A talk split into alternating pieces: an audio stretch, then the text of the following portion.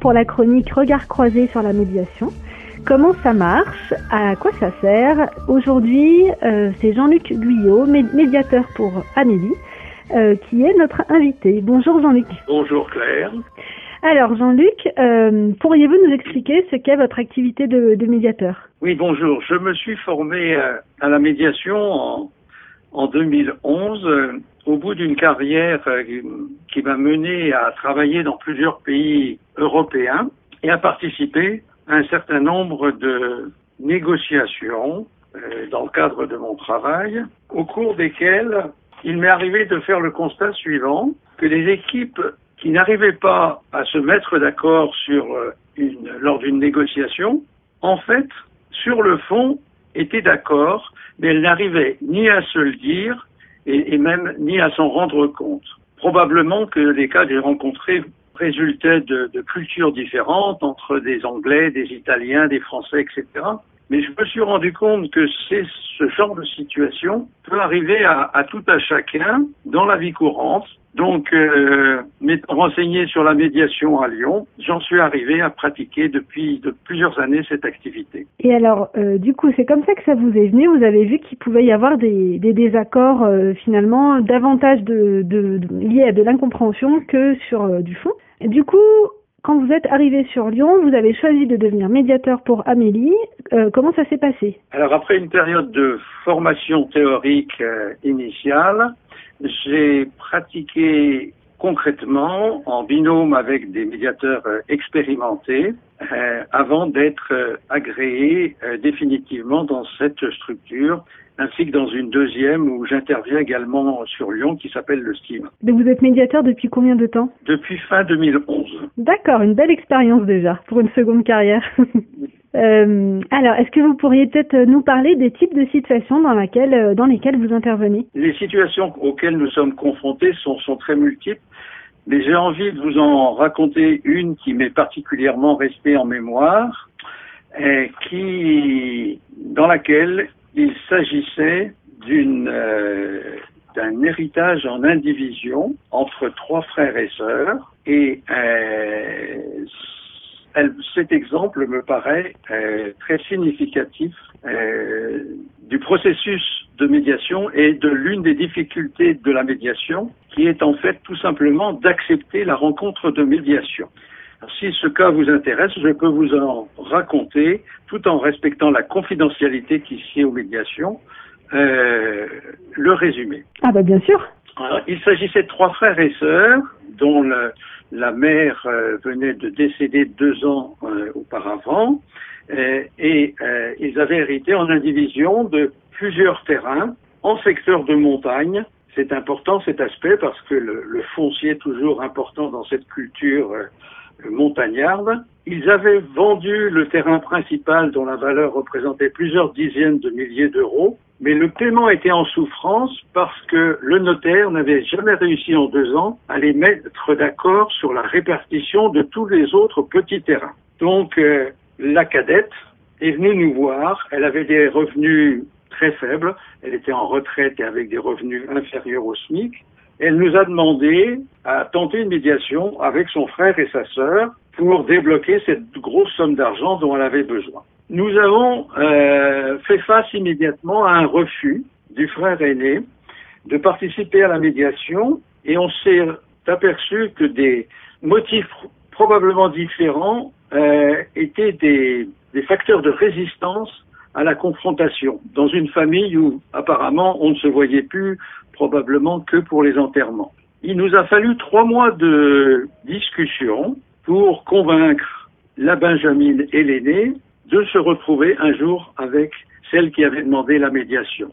Et le rôle des médiateurs a été de faire s'exprimer quelles étaient peut-être les peurs ou les appréhensions des uns et des autres, soit qu'on n'avait pas envie de traîner son frère ou sa sœur au tribunal, soit qu'on n'avait pas confiance dans la parole ou les promesses que l'un ou l'autre allait être engagé à faire, soit dernièrement peut-être faire ressurgir des anciens événements familiaux qui, qui avait été source de disputes. Bien évidemment, le rôle du médiateur n'est pas de régler ces problèmes familiaux, mais de permettre à chacun de s'exprimer sur ce qu'il ressent au moment de la médiation et de lui, de l'accompagner pour préparer une rencontre. Donc, je répète, il nous a fallu trois mois pour les convaincre de se rencontrer. Et après l'acceptation, nous les avons réunis dans la même pièce, probablement pour la première fois depuis très longtemps. Et les médiateurs leur ont euh, donné l'occasion d'exprimer pourquoi on entendait dire de toute façon, avec un tel ou une telle, on n'arrivera jamais à rien. Au bout d'une heure ou une heure et demie, la médiation semblait dans une impasse et nous avons pris la décision de faire une pause et de reparler individuellement à chacun d'entre eux. Et on les a remis un petit peu face à leurs responsabilités. On leur a dit, mais de quoi avez-vous besoin individuellement dans le cadre de cet accord Et surtout, est-ce que vous avez une alternative pour se sortir de cette situation qui est bloquée depuis deux ans? Il y a eu des hésitations, il y a eu des pleurs, mais tous ont accepté de revenir en séance que nous on appelle plénière dans le jargon des médiateurs. Et surprise, en moins de 30 minutes, l'accord a été trouvé. Ah, c'est fou. Mais le plus extraordinaire dans cette histoire, c'est que non seulement ils se sont mis d'accord sur les lots de répartition de tous ces petits terrains situés dans une vallée savoyarde euh, auxquels tous tenaient, mais ils, ils ont proposé de tirer au sort les lots. Surprenant, effectivement.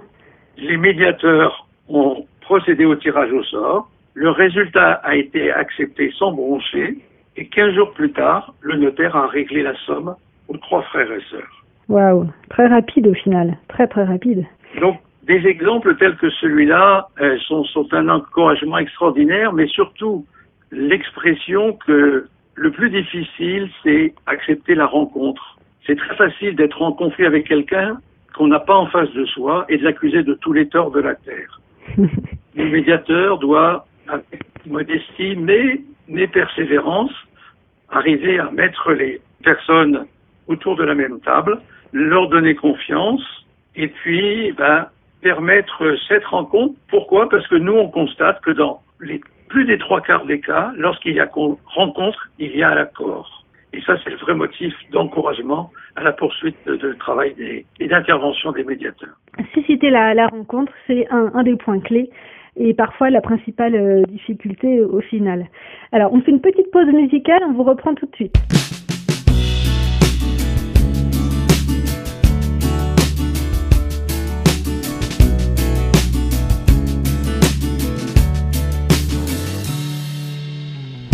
Est-ce que tu veux bien être mon grand frère, m'aider à porter mes chagrins, me relever quand je prends un gadin?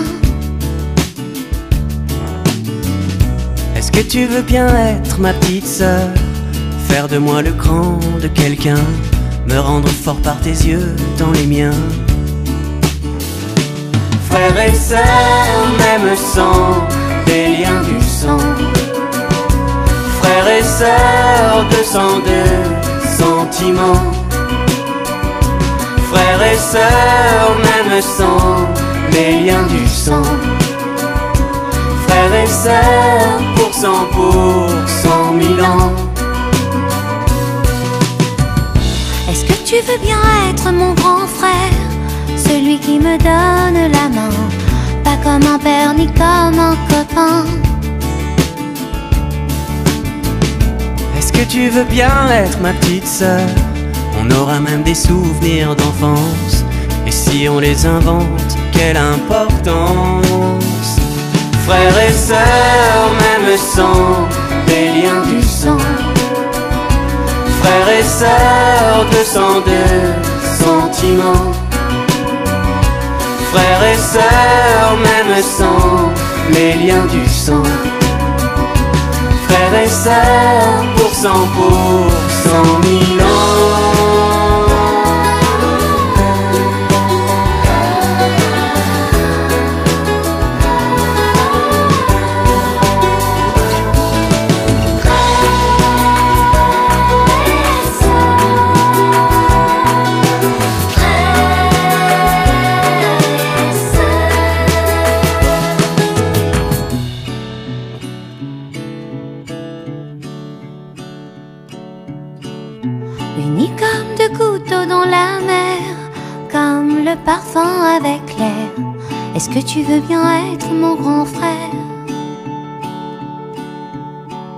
Soudés comme les battements de nos cœurs, lorsque l'un pour l'autre on a peur.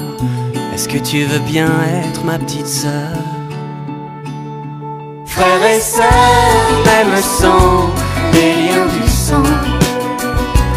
Frères et sœurs de sang de sentiments. Frères et sœurs, même sang, les liens du sang. Frères et sœurs, pour cent pour cent mille ans.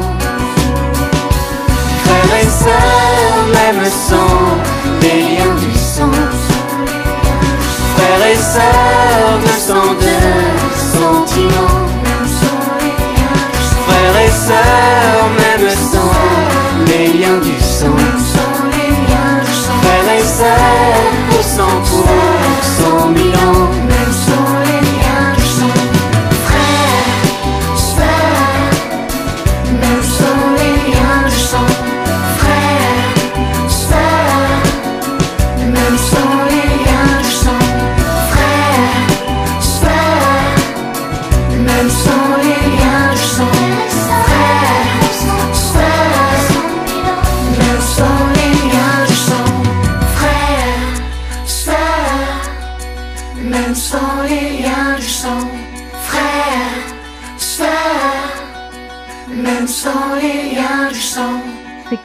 La chronique Regard croisé sur la médiation. Nous sommes avec Jean-Luc Guyot, médiateur sur Lyon, et nous parlions d'une situation concrète de médiation entre frères et sœurs. Alors Jean-Luc, vous disiez qu'il avait été long et un petit peu compliqué de faire accepter la, rencontre. Est-ce que vous pourriez nous dire ce qui les a décidés? Un élément qui m'apparaît euh, clé dans la relation entre le médiateur et les, les parties euh, à la médiation, c'est que s'établisse un climat de confiance envers le médiateur. J'en profite pour rappeler que bien évidemment, le médiateur n'est jamais celui qui va décider ou imposer une solution. Nous ne sommes ni juges ni avocats. Mais par contre, que chacun individuellement ait préalablement rencontré le ou les médiateurs et puis exposer son point de vue et le sentiment d'avoir été écouté et entendu dans ses, ses attentes, ses récriminations, mais surtout ses motivations et son intérêt personnel à obtenir un accord. Si chacun d'entre eux a confiance dans le médiateur, à ce moment-là, ils auront effectivement euh, l'inclinaison à accepter la rencontre que le médiateur propose avec une, une, un préalable très simple. Vous ne risquez rien parce mm. que l'accord de médiation ne sera que celui auquel tout le monde aura dit oui et en particulier vous-même. Oui, ils ont eu tellement confiance d'ailleurs qu'ils ont accepté que la main naïve qui tire au sort, ce soit justement le, le médiateur. Exactement. Mais, mais le, le climat de confiance s'est exprimé aussi au moment de la répartition des lots de ces, de, de ces terrains à, à, dont ils avaient hérité. Depuis deux ans qu'ils n'arrivaient pas à se mettre d'accord, ils n'avaient jamais pu en discuter en face à face.